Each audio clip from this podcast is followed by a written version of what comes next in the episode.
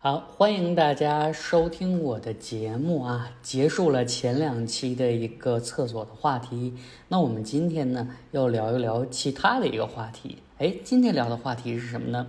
就是古代女子那几天要怎么办？哎，我们都知道啊，随着现在古装剧的一个大火，很多的小姑娘都在幻想说：“哎呦，我要回到古代当一个什么什么，可多好啊！”但是呢。即使你排除了千难万险，有一个问题是必须要直面的，什么呢？就是到了生理期，你要如何解决这个问题？对于女性啊，可是非常非常的重要。那么，为了你能顺利的穿越，今天呢，就给大家介绍一下，如果一个女性到了古代，她应该如何应对那几天的事情。在讲这个事情之前呢，先给大家说一下。古人对于这个生理期是一种什么样的态度？如果你不幸啊穿越到了上古时期，那么一旦你到了生理期，哎，很不幸会被隔离在部落之外居住。为什么呢？因为那个时候的人呢会觉得说，哎呦，这个东西它会带来晦气。不知道那个时候有没有血光之灾这么一个说法啊？但是还是能看出来，大家对于这个现象在没有认识非常充足的时候，觉得可能不是一个吉兆。哎，那有的人说了，这是上古啊，上古也没王妃，我穿越到那个时期干嘛呀？是吧？那我往后穿一穿。哎，那我们看一下，到了明代，这个李时珍修筑的《本草纲目》里边也记录了这个事儿。他认为呢，这个经血啊，或者说这个生理期的这些东西啊，对于男性来说有害，会有损阳气，所以啊，他要告诫君子远离，不要被这个东西伤害到了。哎，我们其实呢，当代的很多认知跟明代李时珍所描述的对得上。哎，我们现在都觉得说，哎，一个女性到了生理期的时候，我们不要碰她，不要跟她发生一些事情，对不对？但实际上呢，根据现代医学的研究来看，呃，其实在这个时间行房事啊什么的，还是有一些好处的，也是有一些正面的支持论证的。所以说，我们可以看到啊，在某些常识方面，我们跟古人其实没有什么区别啊。如果你学的知识越多，啊，现代医学的这些知识看的越多，你会发现哦，其实有些禁忌啊是可以不用那么遵守的啊。当然这个说多了啊，那我们正式来介绍一下，哎，古代的女性进入生理期之后，她是用什么东西来解决的？也就是说，这个时候古代的女性用品是什么样的？那首先我们说，古代卫生巾嘛，哈，那一代一定是没有的。但是呢，在古代啊，有跟卫生巾非常非常。接近的一个东西叫什么呢？叫月事布，也叫月事带。这个东西它长什么样呢？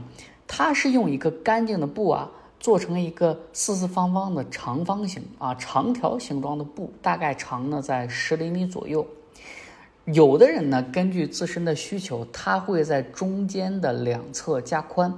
哎，这就很像今天卫生巾的防侧漏的护翼。那怎么用呢？这个月事布它的两头啊各有一个细长的绳子，把这个绳子啊系在身上，哎就可以了。哎，有的人说你说的这个方法，我觉得它更像一种内裤啊，它不像是我们现在的卫生巾。为什么它不吸湿啊？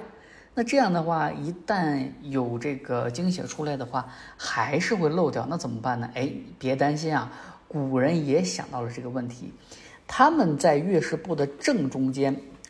缝了一个小口袋，这个口袋里啊填充上了草木灰，哎，这个草木灰啊它就有吸湿的这么一个功效。哎，那有人说了，什么是草木灰呢？草木灰啊就是植物燃烧后的灰烬，它是一个统称啊，并不是特指什么东西。只要你把植物烧干了啊，烧化了那个灰烬都可以叫草木灰。草木灰在中国古代啊绝对是超级明星。啊，随着我们后边的讲解，你慢慢就明白我为什么要这么夸草木灰了啊。那所以说呢，这个古人为了吸湿，他会把草木灰放到了这个呃月事布的口袋里。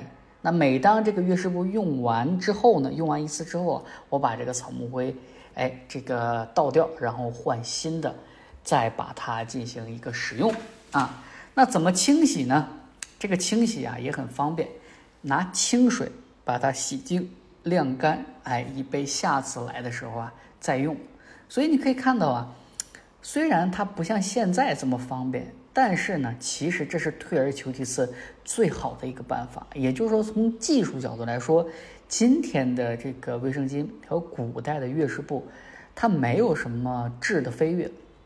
啊，依然是这些东西，依然是这些原理啊，只不过这个实现的这个技术啊，实现的这个状态可能要更好了。这有赖于我们工业的一个发展啊。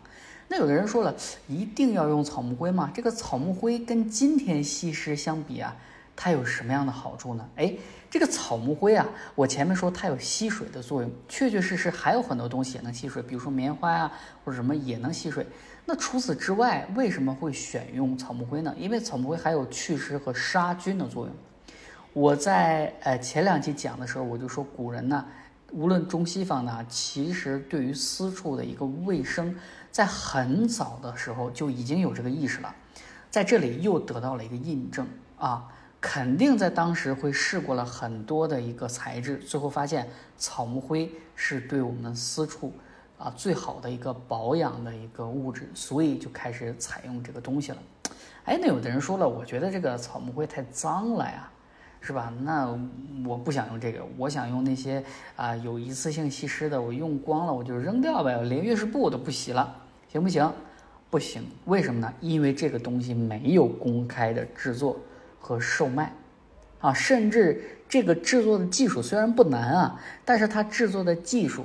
都是母女之间相传的，啊，所以说这个东西啊，你没有办法找别人给你替代。哎，你说找闺蜜借一个，这个东西哪有借的，是吧？而且那个时候啊，人也比较保守，是不可能出现这种情况的。哎，那有的人说了，哎，既然这么辛苦，而且我生理期那几天会不舒服，啊，有的人痛经啊，有的人这个会怎么怎么样，那我自己不去洗了吧，我让我夫君帮忙洗，行不行？啊？这样也相当于说我用的是一次性的，因为不用自己操心嘛，这也是不行的，这也是不行的。为什么呢？因为在古代啊，这个月事布的使用方法、清洁方法以及存放的地点都是极端隐秘小心的。这个对于古代女性来说，它是一个非常极端的隐私，甚至是有的夫君呢，结婚几十年都不知道月事布是什么东西。所以你可以想象啊。这个东西啊，它有多么的私密？那这么私密的东西，怎么可能交给旁人？所以说，只能自己来处理自己的这么一个东西。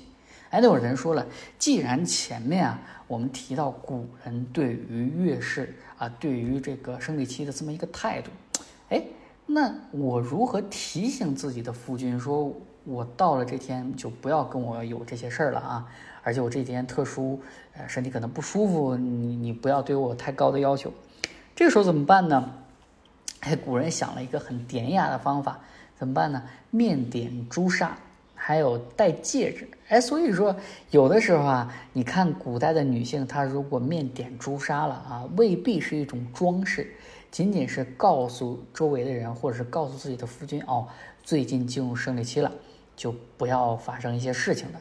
还有，我从这儿想到这个印度人啊，印度的这个，呃，这个小姑娘啊，好像是他们头上是不戴那个红点的，好像是结婚了之后才戴红点吧，还是反过来，我不太知道啊。就是在某些方面，你看，虽然我们跨越了几千里，但是在某些方向来说，大家采用的一些呃提示方式还是有共通的一个方法的啊。那我们接着往下看，哎，既然说古代啊一直都采用这种月事布，那从什么时候开始正式产生了这个我们现在所谓的这个卫生巾？其实呢，它产生的时间也非常的晚啊。我们讲卫生纸的时候说是啊，这个二十世纪初啊，十九世纪初、二十世纪初，那这个，呃。卫生巾它所采用的，它所生产的时间，呃，这个发明的时间也非常的晚，是到了什么时候呢？是一九二零年，同样是美国的一个公司叫金百利克拉克公司，它用这个纤维棉啊和细薄纱开始批量生产最早的这个卫生巾。这种卫生巾呢，跟月事布相比啊，最直接的就是它很方便，而且一次性，而且不用操心那些乱七八糟的事情啊，存放什么的都很方便。那从什么时候开始，我国已经能用上卫生巾了呢？是在民国十七年，也就是一九二八年。这个跟卫生纸的时间差不多，几乎是一样的啊。这个在一九二八年的时候呢，我国就能看到在大街小巷贴的这个卫生纸、卫生巾的这个广告啊。当然，这种东西啊，对于我国人民来说，在那个时候还是太过于先进了。所以说，当时的一些先进的知识分子。也开始去这个推广这些东西。最著名的，比如说胡适，胡适在创办的这个知识杂志的刊呃这个刊物上，就刊登过一篇文章，名叫《女子例家部之研讨》。他在这个文章里就大量的倡导了女子购买这种新型的月事布啊，那个时候可能还不叫卫生巾，仍然叫月事布。这个月事布呢？大概是一包在十二支左右啊，那我今天就不知道它是多少支了，因为我确确实实没有了解过这个东西。所以说我们能看到啊，我们今天很多习以为常的东西，虽然它有传承，但是真正的发明时间不多。我们在向往古代生活，在向往田园牧歌的时候，有时候也在想一想。你是不是向往的是现代物质文明下所产生的新型田园牧歌式的生活呢？